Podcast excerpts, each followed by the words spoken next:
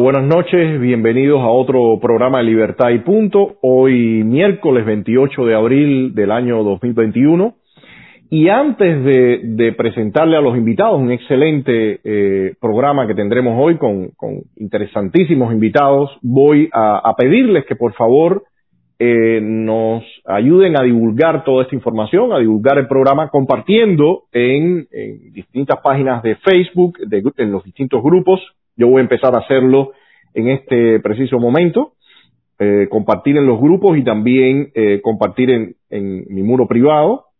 Y si nos está viendo desde, desde YouTube, por favor, eh, háganse, suscríbanse a nuestro canal y a partir de eso también compartan. Es, es, muy importante hacerlo porque esa es la, la forma de, de, que se haga mucho más visible este trabajo que estamos haciendo y sobre todo eh, estos temas que muchas veces eh, se tocan, hay ciertos clichés, cierta repetición, pero eh, estoy seguro que en el programa de hoy tocaremos y nos aproximaremos a, esto, a, la realidad que se vive en Cuba de una forma bastante particular e interesante. Entonces, sin más, les presento al doctor Pablo de Cuba y al intelectual y expreso político Jorge Olivera. Gracias, Pablo y Olivera. Es un placer que estén con nosotros esta noche eh, donde el escenario eh, político al interior de la isla se muestra bastante, bastante complicado. Yo diría que en los últimos tiempos, a pesar de que hemos estado viviendo la crisis permanente,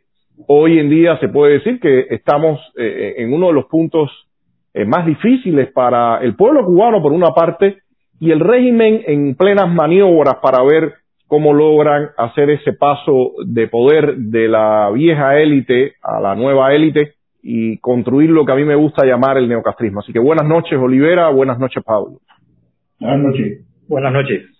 Eh, yo quisiera, Olivera, que, eh, que nos comentes un poco eh, cuál ha sido el escenario que tú has visto en los últimos tiempos que se vive en la isla en relación al coronavirus. en el live que yo hacía el, el lunes mencionaba eh, que definitivamente, eh, y es muy fácil de comprobar con el comportamiento en otras naciones, sobre todo la región, eh, que definitivamente las cifras del coronavirus que el régimen ha estado reportando mm, distan mucho de lo que se esperaba, sobre todo por los niveles de hacinamiento en que vive el cubano, con, con todas las colas por todas partes, las escaseces, o sea, en fin, un escenario muy difícil y hasta hace apenas unas semanas, unos meses, eh, el régimen mostraba cifras que parecían casi de los países eh, que mejor comportamiento tuvieron y, del primer mundo. Entonces, eh, quisiera arrancar por esta parte para ya después adentrarnos en los otros temas políticos, pero quería escuchar de, tu voz cómo, está, cómo has visto tú el escenario del coronavirus en Cuba en los últimos meses. Bueno, realmente ha sido como un catalizador de la crisis económica que se viene arrastrando por mucho tiempo. Como sabemos y hemos sido testigos de ello, hace apenas cuatro meses solamente que estoy del lado de acá. Y ha sido un, un avance progresivo y lamentable que ha afectado a grandes sectores de la población. Yo diría que a, a la gran mayoría, más del 90% de la población y por supuesto a los sectores más vulnerables, y lo paradójico de esto es que esto se ha mezclado con la llamada tarea de ordenamiento, que es una, eh, una, una especie de plan para sacar de la crisis y realmente lo que la ha aumentado. Una especie de plan con visos muy, eh, digamos, de la, de la neoliberal, un paquetazo neoliberal, en términos, para hablar en términos más económicos. Y realmente es una tragedia realmente muy peligrosa y que, como te decía, eh, ha, echado por tierra toda esta cosa, toda esta propaganda que se hacía del sistema de salud cubano, esa propaganda que tenía a los niveles del primer mundo, etcétera, y otras perlas que el gobierno cubano suele manifestar en su, eh, tanto dentro de Cuba como en el exterior, que se ha creado esta aureola mística alrededor de lo de esta situación. Y eh, las cifras, como tú apuntabas, yo considero que son cifras que se han minimizado de acuerdo a la crisis y al, Estado en la falta de higiene, las colas, como tú decías, el pugilato diario para conseguir los alimentos básicos, esto realmente están creadas las condiciones propicias para un aumento de la tasa de letalidad y de contagios del coronavirus. Es decir, que eh, cuando el gobierno dice mil, hay que pensar en ponerle, eh, multiplicar esta cifra por, por dos o tres eh, realmente. Yo inclusive tengo noticias desde Cuba de personas incluso que han fallecido y que no se han reportado como tales. Es decir, que la situación es más triste y más amarga de lo que realmente se están se está proyectando los medios los medios oficiales. Y lo peor de todo es que no se avisora el fin de, de esta crisis eh, sanitaria, de esta crisis, de esta pandemia. Y esto realmente apunta a un, a, a, un efecto muy peligroso a, corto plazo, porque la situación es insostenible. Y yo recuerdo las noticias de Venezuela, que las personas literalmente se estaban muriendo de hambre, y yo estoy seguro, aunque no se reporte, que en este, en este, en, en, o sea, en estos días, en este tiempo, muchas personas han fallecido por causas asociadas al hambre a, la desnutrición que se está operando en grandes sectores de la población y quiero referirme a los sectores, a las personas de la tercera edad, por ejemplo, que son los más eh, eh, propicios de contagiarse y perder la vida en los hospitales que no hay ninguna condiciones. Ahí vemos las imágenes de La Habana Vieja, el barrio donde yo vivo precisamente. Y, son realmente situaciones que parece aquello, yo creo que no, ya, el, ya no es el tercer mundo, es el cuarto mundo. Y estoy hablando con mucha propiedad porque soy de, ese, de esos barrios marginales, esos barrios carcomidos por la pobreza extrema. Y no digamos las, las personas que viven hacia el campo, hacia, hacia en la periferia de la ciudad de La Habana misma y en los campos que están en una situación de precariedad absoluta. Eh, ¿Crees, Olivera, y como mencionaba en los últimos meses, eh, sobre todo a partir del, del pasado noviembre, eh, mediados de noviembre, el régimen empezó a reportar cifras poco más creíbles Recordemos que marzo, agosto, que fue una segunda ola, reportaban eh, 50 casos, 60 casos, llegaron a estar reportando del orden de 5 casos, 10 casos. Sin embargo, a partir del pasado noviembre, esos números han aumentado, ya eh, eh, reportan generalmente por encima de 700 casos, incluso han llegado a 1.200 casos. Pero curiosamente ha pasado lo mismo con eh, Venezuela. Venezuela, que reportaba cifras muy bajas, o sea, el eje del castrochavismo acá o del socialismo del siglo XXI, como se le quiera llamar a ese engendro, em, eh, reportaba, incluyendo a Nicaragua, cifras realmente eh, minúsculas. Si uno ve las gráficas, aquello era casi pegada al eje, al eje X, ¿no? O sea, parecía una línea recta pegada al eje X. Eh, ¿Crees tú que eso te pueda tener alguna relación con una labor que esté haciendo el régimen para que le levanten las sanciones eh, por parte de Estados Unidos, quizás para buscar una ayuda humanitaria. Y después quiero preguntarle este, este punto exactamente también a Pablo, porque ya más metido en relación a la política de los Estados Unidos hacia Cuba, me parece que no es para nada despreciable eh, estas maniobras o, o, este, o este cambio en la data que el régimen reporta. Olivera, por favor. Bueno, mira, eh, existe, desde mi punto de vista, eh, estas cifras también, esta más cerca de la realidad, pudieran estar dadas en el caso cubano porque esto también le facilita eh, la represión, el confinamiento, le, le facilita el control social. En Cuba hay una crisis económica severa y, y, lo conocemos porque tenemos familiares ahí, ahí adentro. Y esto realmente le resulta como un anillo al dedo, como decimos en el lenguaje popular, que le facilita el confinamiento a la militarización del país.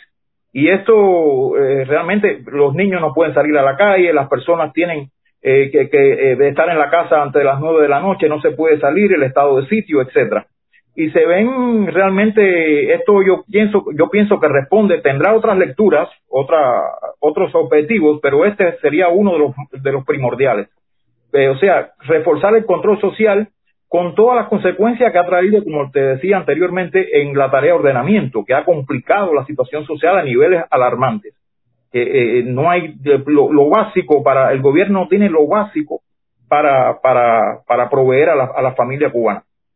Y esto va a continuar. Y entonces el gobierno necesita, precisa de reforzar y atornillarse bien todos estos controles que tiene para evitar realmente un brote de brote de protestas populares Hoy veíamos precisamente una detención en, en, un barrio, en el Boulevard de San Rafael, de que unas personas que sacaron un cartel, dos personas de la sociedad civil independiente, y, y personas que parecen delincuentes y son policías que están patrullando las calles. Es decir, que el país está literalmente militarizado, por, tanto por lo, la policía uniformada como personas vestidos de civil. Antes de pasar a Pablo, que le quiero preguntar el tema de, lo, de las cifras y, y, y, la relación con Estados Unidos, solamente quería acotar, Olivera, que es experiencia visual nuestra, o sea, lo hemos visto en varias ocasiones, Claudio Fuente y yo hemos estado eh, transitando por La Habana o circulando por La Habana y hemos visto camiones de la policía repletos de agentes vestidos con toda una pinta de delincuente. O sea, no uno ni dos, sino camiones enteros llenos de personas con una pinta de delincuente que evidentemente están trabajando directamente con el Ministerio del Interior. Eh, Pablo, ¿qué crees tú de las cifras, este cambio que se ha dado en, en, en, las estadísticas que el régimen ha dado, sobre todo desde noviembre para acá? ¿Crees que pueda estar relacionado con una eh, campaña que esté realizando el régimen para eh, que le relajen las sanciones, lo saquen de la lista de países patrocinadores del terrorismo? Mira, yo con las estadísticas siempre trato de verlas lo más lejos posible. Hay gente muy amante de ellas. Yo digo que es un factor tan falaz como el que las recopila. Pero, pero, en Cuba, cualquier gestión, hasta con Burundi, sin ofender el territorio, que vaya a ayudar a esa nación es algo realmente expectante por parte del gobierno. Ya lo han hecho, ya lo hicieron cuando la Unión Soviética. Eh, el acercamiento en su momento de Obama dejó un estado de expectativa latente muy grande. Ahora bien, Estados Unidos está envuelto en una problemática idéntica, no respecto a la crisis económica, pero sí a controlar esa pandemia, ya no solamente en el territorio, sino toda una gran masa de personas que está viniendo eh, buscando su en estas vacunas. Eh, Cuba ese pequeño país nuestro no, no ofrece una resistencia tan grande eh, si con mínimos recursos, como decía Jorge ahorita, el Estado puede proveer una condición mínima de estabilidad de esta, de esta pandemia.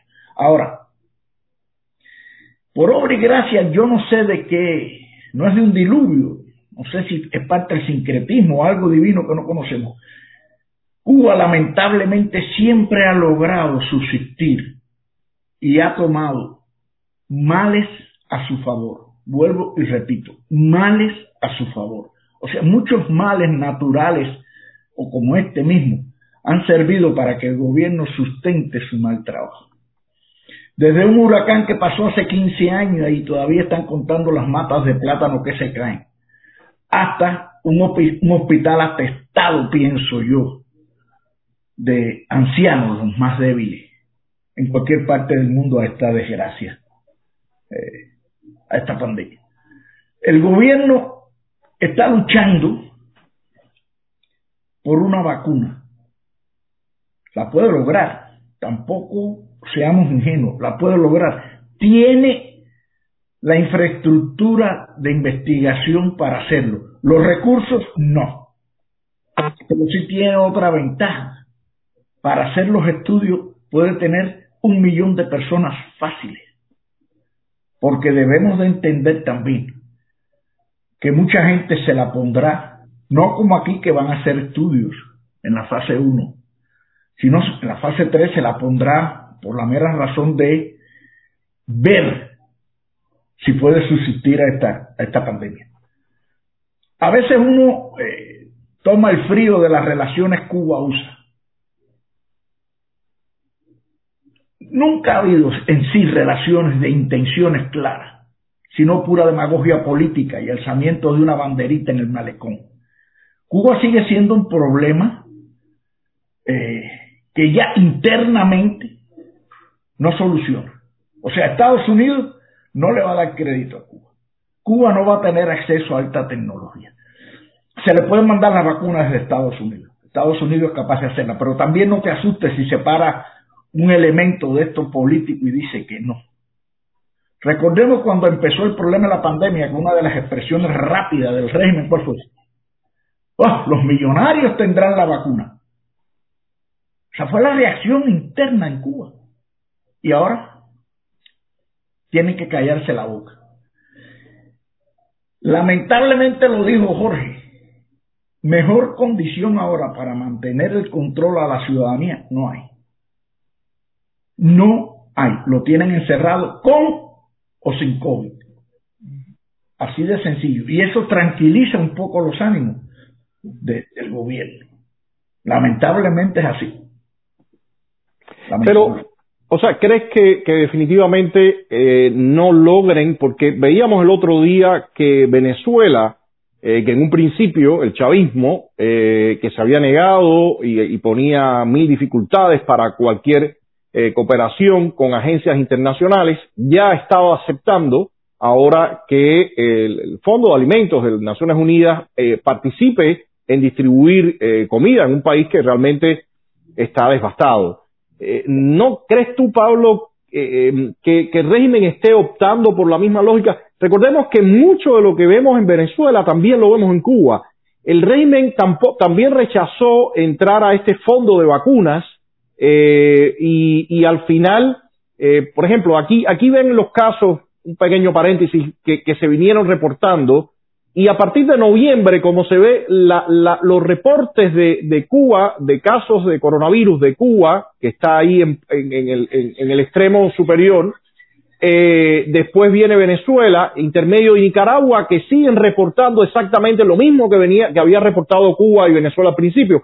Pero fíjense que ese incremento le ha servido en el mismo caso de Venezuela para decir, ok, vamos a aceptar esa ayuda, y, eh, por supuesto, recalcar que eh, dentro de la crisis, ya pueden retirar la imagen, gracias, eh, dentro de la crisis están las sanciones. El régimen cubano y, muchos de los voceros en, en, los espacios televisivos están recalcando, estamos en una situación de crisis, para la administración norteamericana sería fácil, tuviera menos, hubiera menos polémica en el aspecto político si aprovecha esta situación y levanta sanciones. ¿No crees que ellos se estén moviendo en esa dirección? ¿No, no, lo, ves así?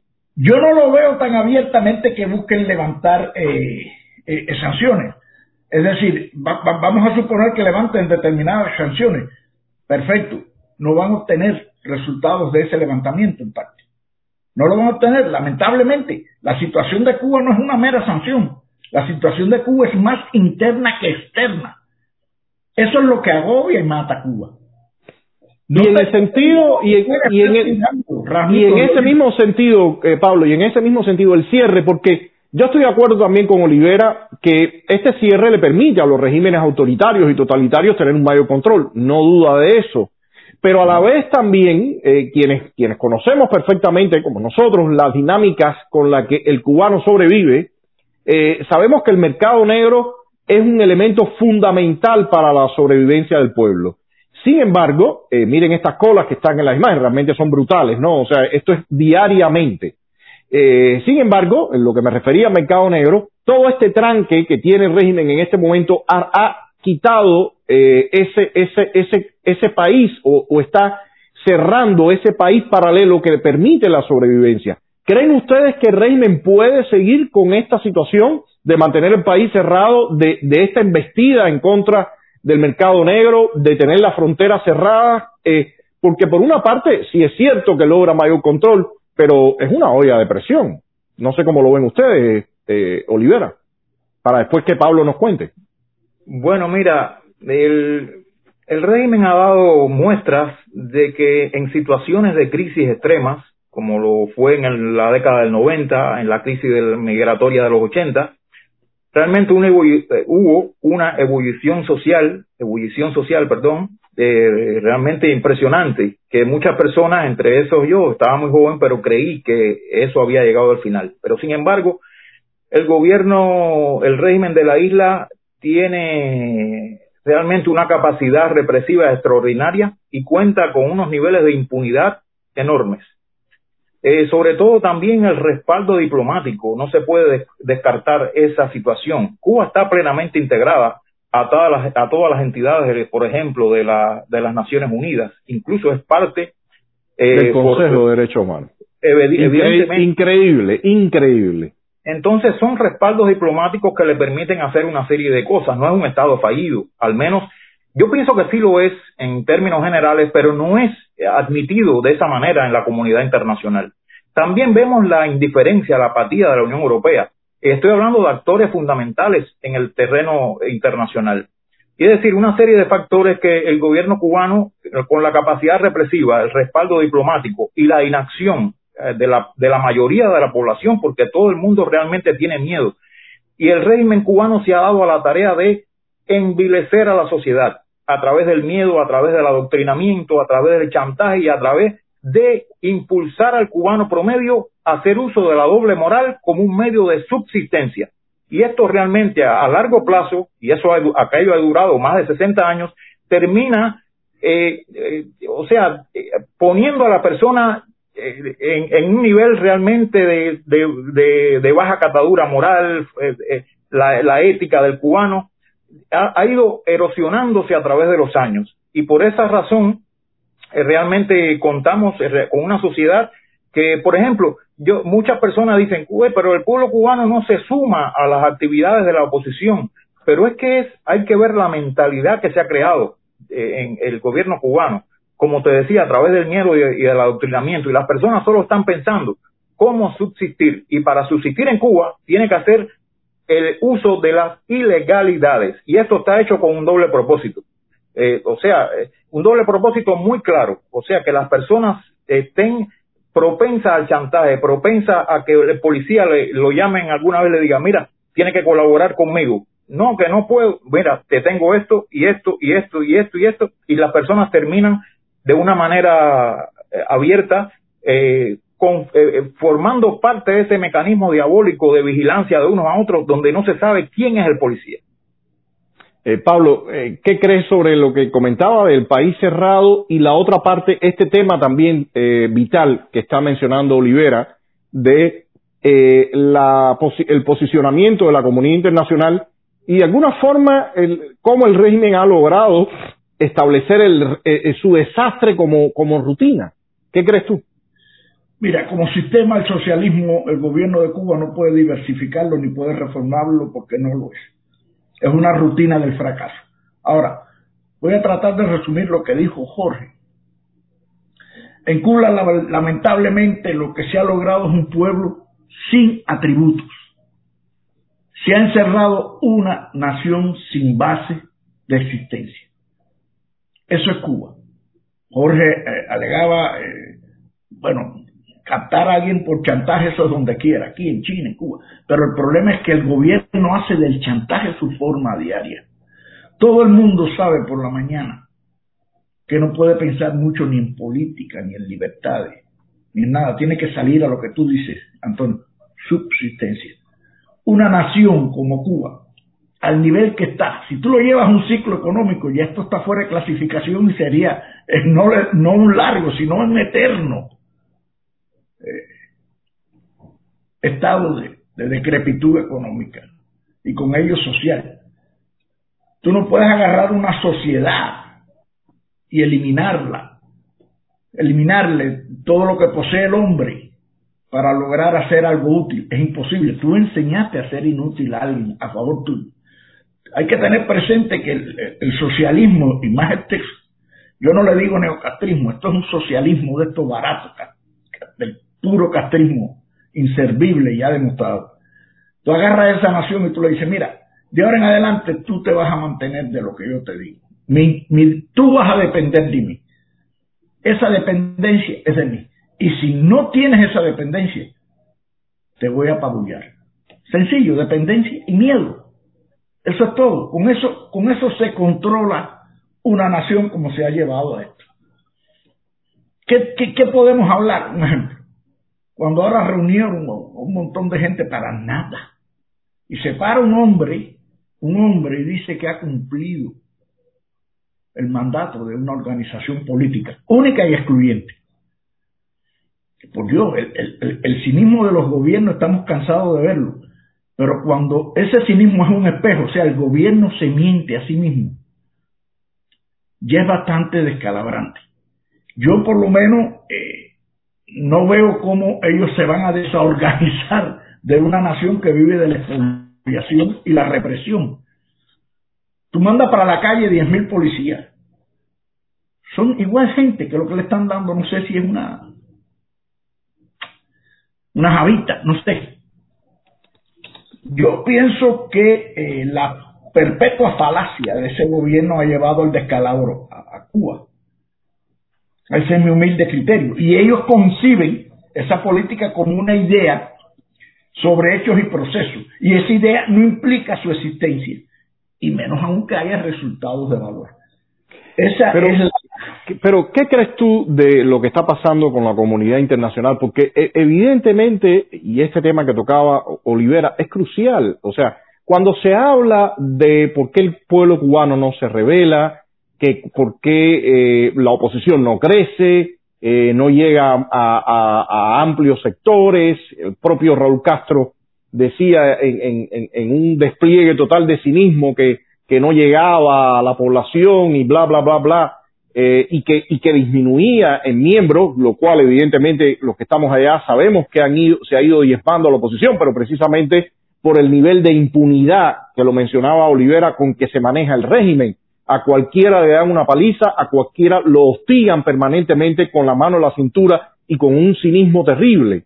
Entonces, eh, ¿cómo estás viendo tú, Pablo, eh, la, la, la, el, el, plano internacional? Eso mismo de que de momento el, régimen es parte del Consejo de Derechos Humanos, algo realmente inaudito. Eh, ¿Qué crees tú con respecto a eso? Ya es la segunda vez que Cuba pasa. O sea, a mí los organismos internacionales son elementos muy bien engrasados que viven como parásitos de aportaciones de muchos gobiernos. Eso es parte de los organismos internacionales. Se, se ponen como una maquinaria perfecta de movimiento y crean un lenguaje tan extensivo de su contenido de trabajo que a cualquiera convence, pero no resuelven nada. Vamos a acordarnos para mandar los cascos azules cuando las masacres. Por Dios. O sea, son, son mecanismos que están ahí. ¿Para qué? Para, para justificar no sé qué, un sector diplomático, un sector de conservación y habladuría. Cada nación es su problema aunque tú vivas en la concordia de las naciones, sí, es cierto, y hay que, y tienes que seguir, como, como, decimos mucho, gritando en los organismos internacionales para que te sigan oyendo, pero no sabe la comisión, cualquiera no sabe una entrada patada que den en Cuba, Carlos.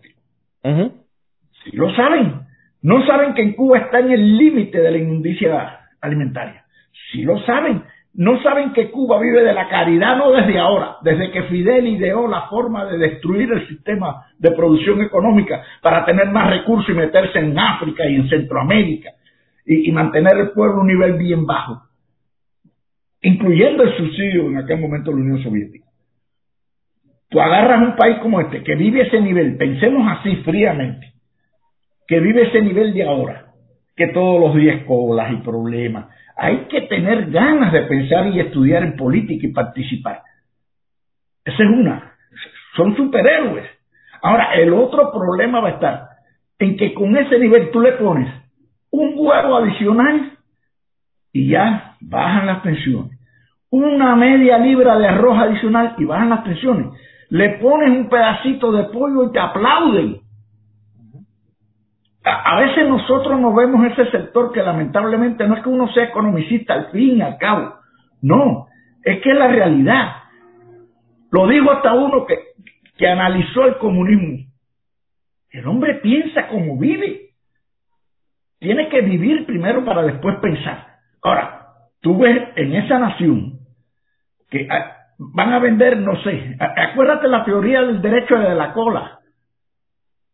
El derecho a la cola una vez hace muchos años éramos estudiantes de Derecho y formamos una cola en el pabellón Cuba y no se sabía lo que era. La formamos una más y la gente ¿y qué, ¿y qué es lo que hay? Eso lo hicimos nosotros jugando, sin saber el trasfondo, y era el derecho a la cola. Entonces, imagínate tú, ya hay, ya hay una lucecita, los rusos son dueños ganaderos. Entonces, si Cuba ahora subsiste con 3 millones de dólares, estoy poniendo una cifra hipotética, y le entran 250 mil más, te van a dar un champucito a lo mejor. Señores, eh, lo que está el hotel, los hoteles, lo que le daban a los turistas, se lo están vendiendo a la población. ¿Por qué Cuba? ¿Por qué el gobierno hace este cambio ahora, entre comillas, de medidas? ¿Lo hizo para mí? No, lo hizo dolosamente. Él sabía que con esta pandemia era el momento del impacto y del golpe. Y justificar que no podía dar resultados. Y lo va a hacer. Y va a repetir que la pandemia desgració el proceso. ¿Cuál proceso? El socialismo por naturaleza no se puede reformar.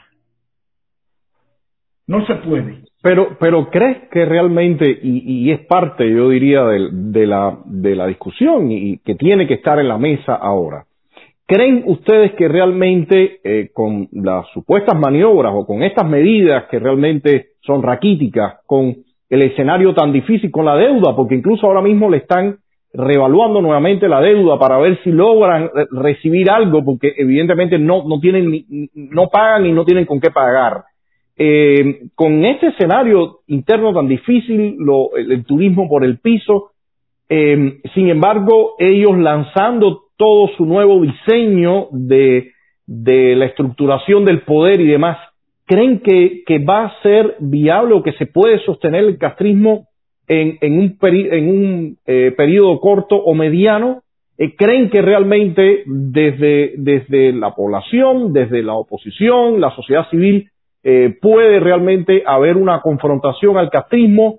Eh, hay muchos puntos que están ahora, y, yo en lo particular he estado mencionando en los últimos tiempos, la necesidad de que se abra un debate sobre estas temáticas y que se, y que se, y se discutan con total claridad. Porque eh, a mí me gusta poner el ejemplo de la carrera de 4 por 100 metros plano en atletismo. Y los momentos críticos son cuando se pasa el batón de un corredor a otro si se logran todos los pases, puede que eh, el equipo no llegue en primero o en segundo, pero llega. Si se cae el batón, se pierde todo.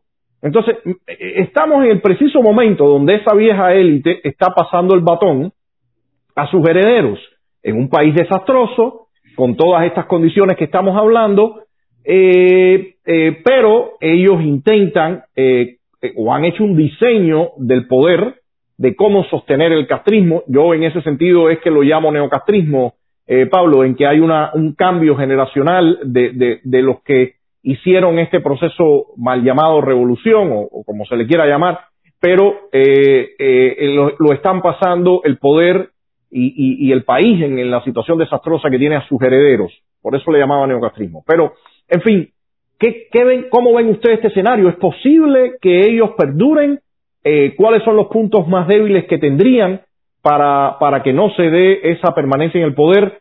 ¿Cómo ven este punto tan importante? Y, sobre todo también eh, me gustaría preguntarles a ustedes el criterio.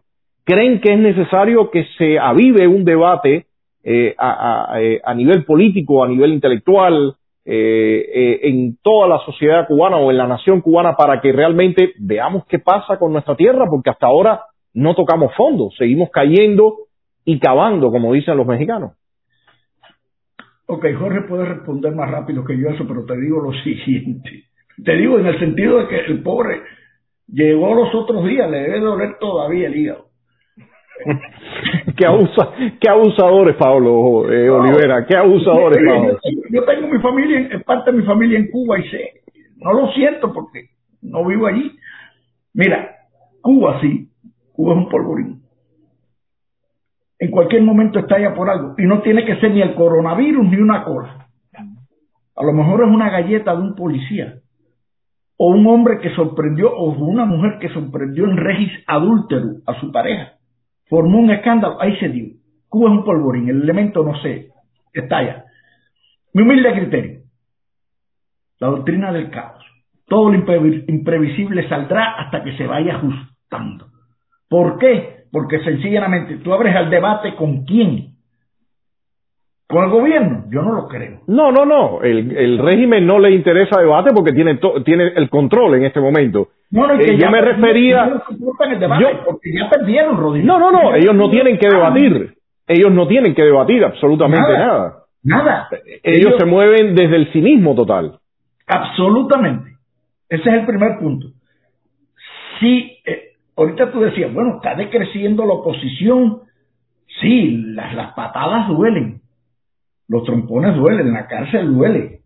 Y que no te oigan duele más también, ¿eh? Pero que hay una realidad, no hay quien soporte esa, esa, esa estructura de oposición. Hoy por hoy, y ellos lo saben, son tan cínicos que dicen, eh, son capaces de decir, vamos a las elecciones, porque saben que con los núcleos retirados ganan. Pero van a detectar también que hay una oposición. Acuérdate lo que, yo no sé, salió en el Congreso, que este hombre, Díaz Canel, no, detectamos por tal lado un opositor y detectamos por tal lado otro.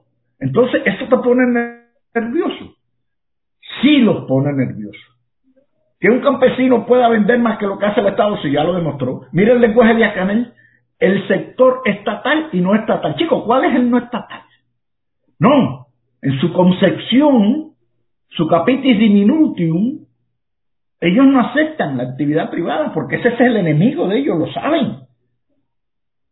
Lo saben. Venezuela puede maniobrar, pero si ellos le dicen por debajo, tú me tiras un cabo y Venezuela le dice que sí, se mantienen al mismo nivel. Porque eso le conviene a ellos. La ineptocracia de ellos le conviene ese estado de demacración y pobreza. ¿Qué es lo que es Cuba hoy? Una sociedad casi inviable y una nación pobre. Pero ¿por culpa de quién? ¿Del bloqueo de Canadá o Filipinas? No, por culpa de ellos. Y lo saben. Lo saben y están claros. Yo pienso que el debate, la apertura, es parte casi del todo. Mire, ese hombre maneja la chequera de Cuba. Un hombre con una chequera. Eso por lo menos yo lo admito aquí en mi casa, que es la mujer mía la que lleva la chequera. Pero, por Dios, una nación. Mira esa gente reunida ahí. ¿Para qué? Esperando la comida que le da. Yo no sé. Ese que está ahí con el tapabocas es Ricardo Cabrisa y el pelo canoso. Creo que está con este, con, con Calleja, López Calleja.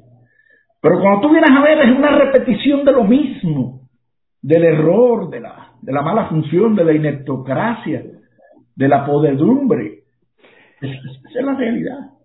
Ahí, eh, Olivera, ¿cómo, ¿cómo tuvo este punto que estaba, que, les, que les estaba comentando y, y, Pablo me decía? Eh, la posibilidad de ellos de seguir, la posibilidad que hay desde la sociedad cubana de enfrentarnos, desde la oposición, la sociedad civil, em, la necesidad de, de, de, que exista un debate más intenso para ver eh, cómo enfrentarnos a, esta, a este gran problema.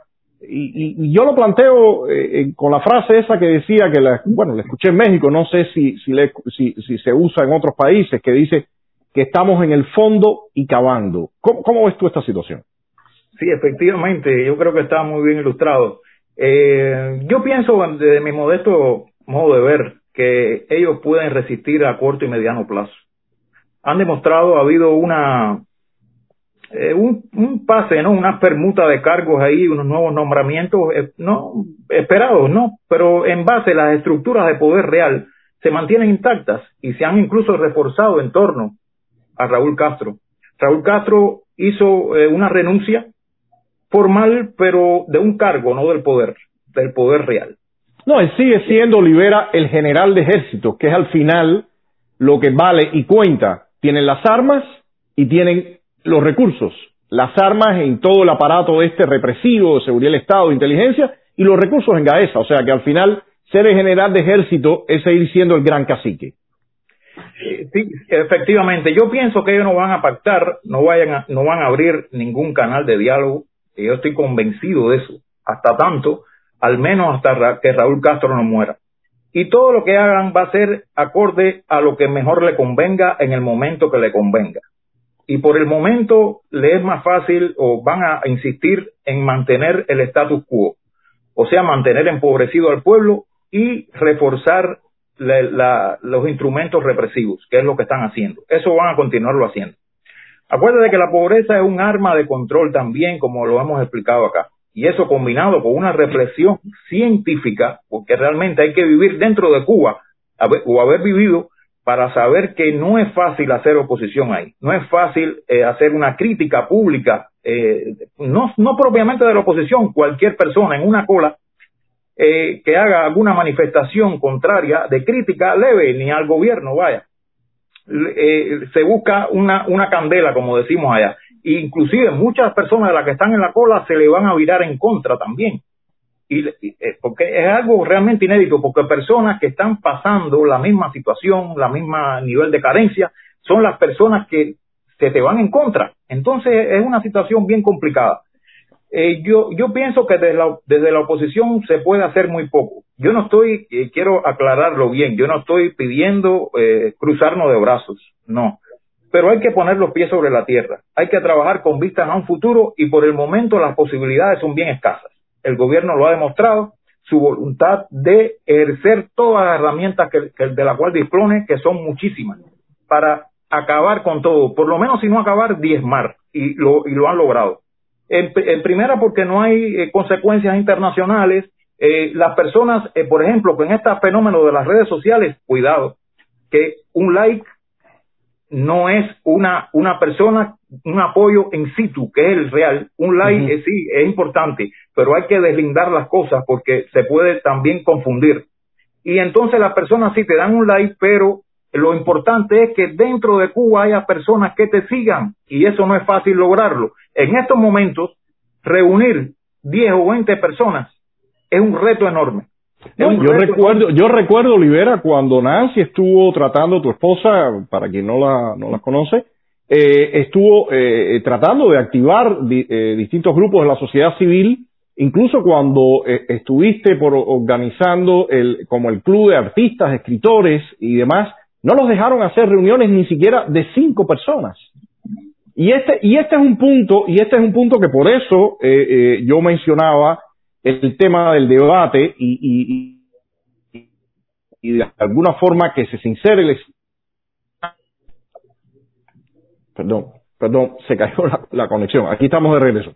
La, eh, necesidad de que se sincere el escenario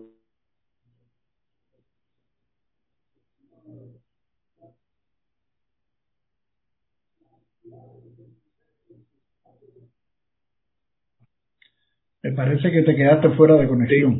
Sí, sí, sí, ya parece que hay algunos problemas con la conexión de, el, de producción, pero bueno, aquí estamos de nuevo. Decía que, imagínate, imagínate.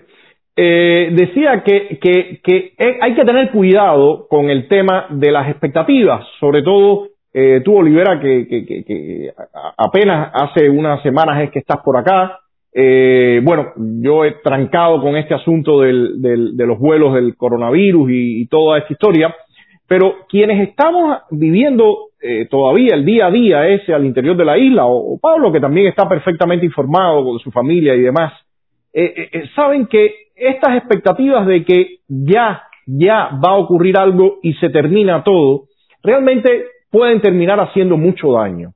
yo diría que en los últimos tiempos, eh, generar eso de que cualquier cosa, eh, eh, o sea, de, que el cambio es al otro día y, desaparece el castrismo y demás así. O sea, eso lo estamos viendo sobre todo en los últimos tiempos, un poco a raíz también de las redes sociales que de momento, como tú decías, un grupo de likes o comentarios o un video le dice a la gente, se acabó esto. Y el otro día también estaba el ejemplo, yo recuerdo el, la conga aquella haciendo referencia a la policía, que no voy a repetir el estribillo, pero la gente vio aquello y decía, bueno, mira lo que está gritando. Bueno, el otro día salió la misma persona que estaba en la conga, eufórica, y dijo, no, no, no, no, no, yo no quise decir eso. Entonces, como dice el refrán, donde dijo, donde dije digo, digo Diego, y, y eso evidentemente tiene que ver con lo que tú estabas mencionando, todavía los controles que tiene el régimen. ¿No ven ustedes un peligro y realmente la necesidad entonces, y a eso me refería eh, con el término debate, de que, de que se sincere mucho más el escenario de la discusión política, del escenario político, para que podamos tener más realismo en relación a lo que está pasando al interior de la isla? Mira, yo pienso una cosa. Sí, sí, se necesita una apertura del debate, eso está claro. Sí se necesita y seguir gritando en organismos internacionales. Claro que hay que seguir. Ahora, El factor fuerte que tiene Cuba ahora es el ideológico represivo. Ese va a cambiar, porque necesita mucha plata. Va a cambiar. Ya cuando se pierdan estos personajes que aún quedan, el hermano de Fidel y tres o cuatro gatos de estos, va a desaparecer. Pero sin embargo, ¿qué va a quedar? La calaña de la mafia organizada. Eso es lo que va a quedar. Va a quedar esto que nombraron ahora. ¿Por qué? Porque ya no usan el verde olivo, usan Christian Dior y se sienten mejor. ¿Me entienden? Ya no se bañan con jabón batey. No, no, no, no, no. Entonces, ese factor influyó mucho inclusive en la caída del, campo socialista en su momento. Mucho. Ahora, eso desaparece, queda la calaña de una mafia clasificadora. ¿Qué van a hacer? Van a dar entrada. A ver hasta donde llega la oposición. Ellos lo que no van a perder es sus condiciones de sus cuentas de bancarias, sus viajes y, sus mansiones y, sus de lo que han robado y siguen robando, ellos lo van a mantener y van a dar entrada. ¿Y qué van a hacer los organismos internacionales? Señores, eso lo hemos visto. Y no son organismos internacionales. Hay reformas en Cuba. Ya se ven pasos democráticos. Yo he ido en una cadena de televisión de esta gran nación a un personaje decir, bueno, ya, es el momento en que legitimemos a Díaz Canel.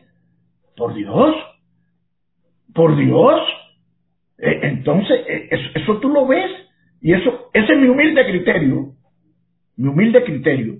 Están ahí posesionados. Bueno, ya basta de ideología, vamos a meterle candela a los libros de Carlos Mar, Federico Engel y también a los del sindicato.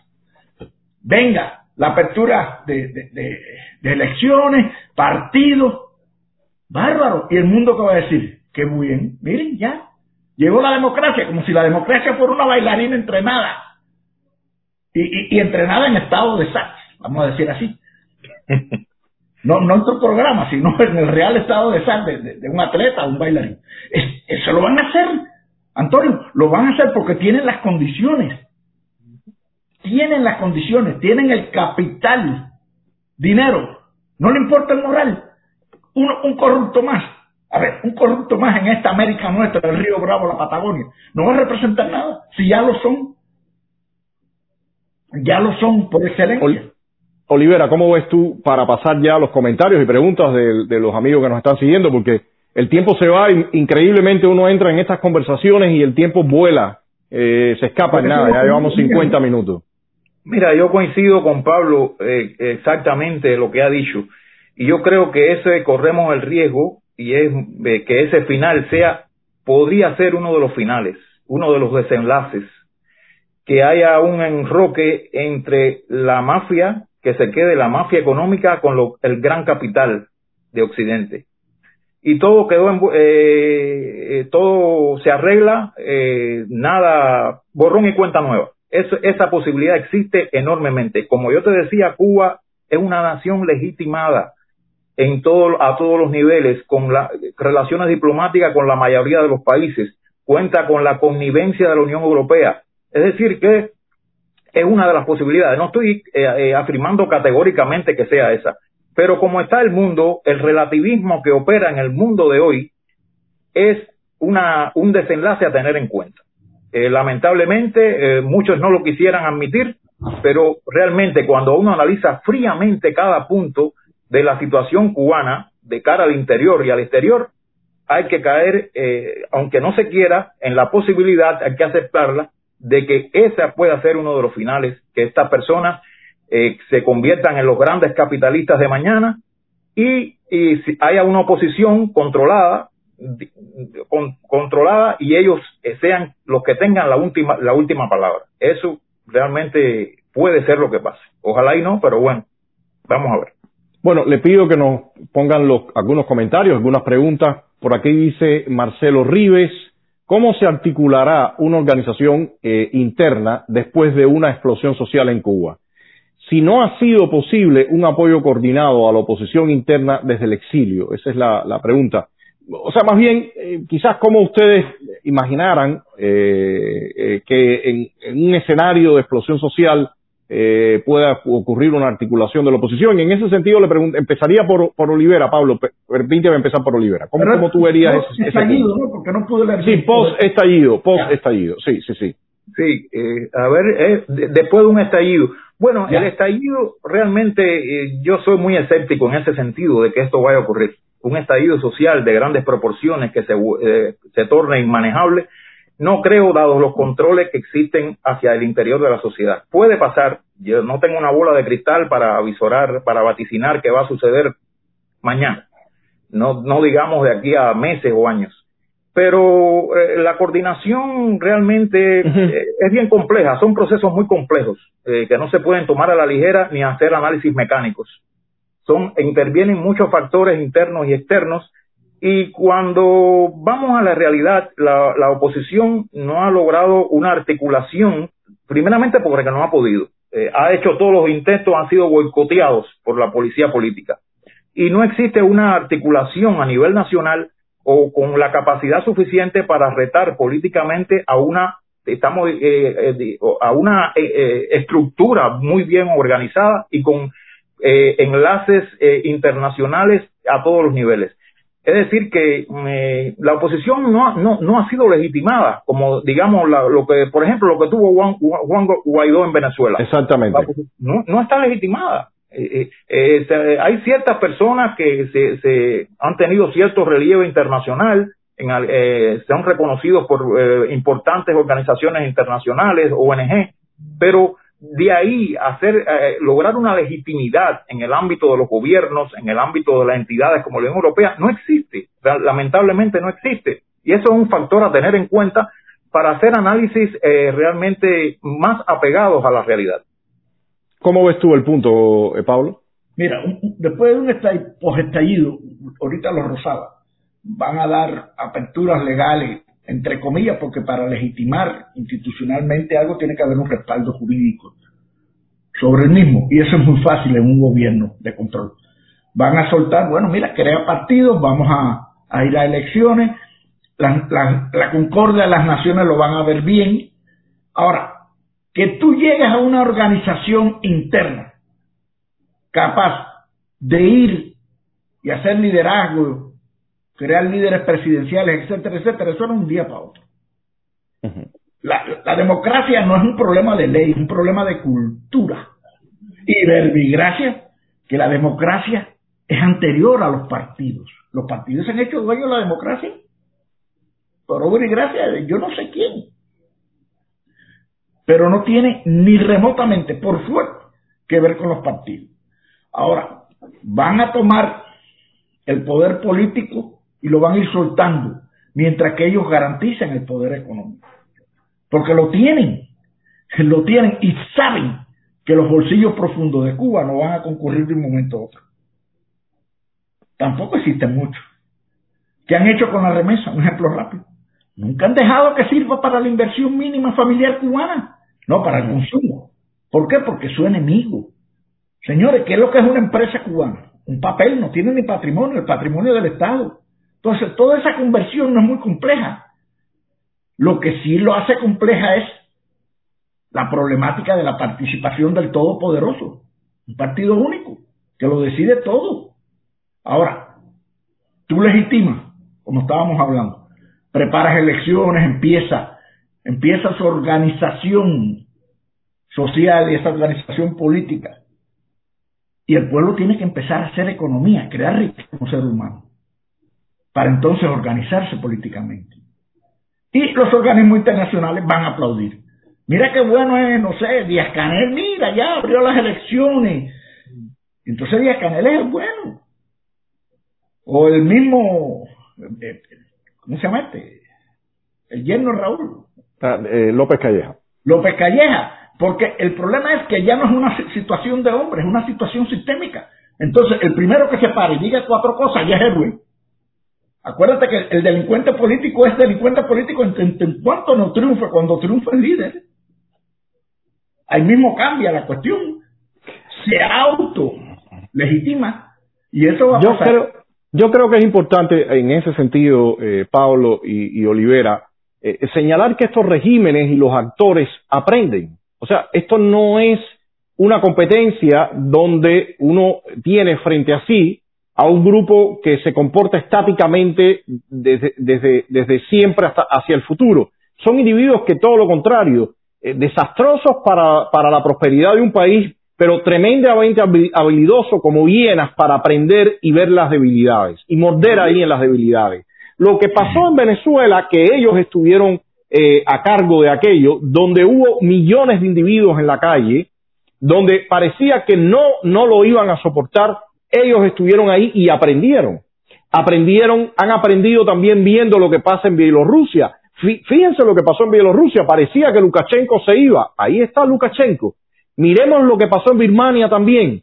O sea, es un escenario, y, lo digo con toda sinceridad, porque para nada soy pesimista, es muy difícil, pero si se quiere el triunfo, hay que realmente cuestionarnos lo que venimos haciendo y qué vamos a hacer de cara al futuro para realmente lograr una efectividad y que no se convierta eh, eh, realmente el escenario contestatario cubano eh, en simplemente trifulcas que da golpecillos al régimen, lo pone en medio aprieto, entre comillas, ante eh, la comunidad internacional, pero que después ellos con su perseverancia y su sostenida impunidad van eh, aplacando y controlando. Yo creo en ese sentido, por eso les decía, que eh, analizando y, viendo todo lo que se ha dicho hoy en el programa, tocaría realmente un debate bastante descarnado para que el cubano sepa si realmente se puede o no se puede y si se puede por dónde. Porque de lo contrario, eh, las falsas expectativas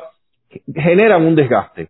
La gente cree que va a llegar, se, se lanza, algunos individuos se lanzan eh, eh, poniendo bastante riesgo, sin embargo, cuando son repelidos, golpeados, el resto de la gente mira y dice, el régimen de nuevo vuelve a la suya, no se puede hacer nada. Y eso es muy peligroso, que de momento se genera la expectativa de que estamos cerca, se puede hacer, y después ocurra eh, lo, no esperado o que el régimen se salga con la suya.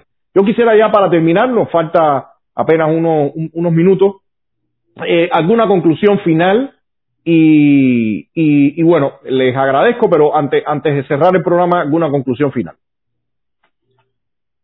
Mira, yo pienso que sí, que, que, va a haber un proceso evolutivo rápido eh, bajo condiciones distintas, muy distintas a las actuales. Eh, pienso que Cuba tiene la capacidad como nación, como país, de llegar a generar una organización, eh, como dice tú, postcastrismo, neocastrista, pero la realidad de ahora es que lo que hay, eso que se mueve en palacio, no va a permitir nada. Y si tiene que matar, mata. No va a permitir nada porque eso es parte de la garantía que a ellos no lo maten o que vayan a un juicio. Eso es parte de su garantía. Ellos prefieren morir con las botas puestas. Porque son delincuentes. Son delincuentes. Les Olivera. Yo precisamente en el último artículo que va a salir próximamente en el sitio cubano lo explico, que en cualquier momento van a empezar los asesinatos, ah, pero no de una manera aislada, sino de una manera continua, porque han demostrado que están dispuestos a hacer cualquier cosa con tal de conservar el poder. Y como tú te, hablaba del relativismo que existe en el mundo, miramos el caso de Venezuela. Maduro, ¿cuántas personas se han asesinado en las calles por la policía secreta? Y está ahí, está ahí. ¿Qué, es lo que ha hecho Ortega? Y está ahí.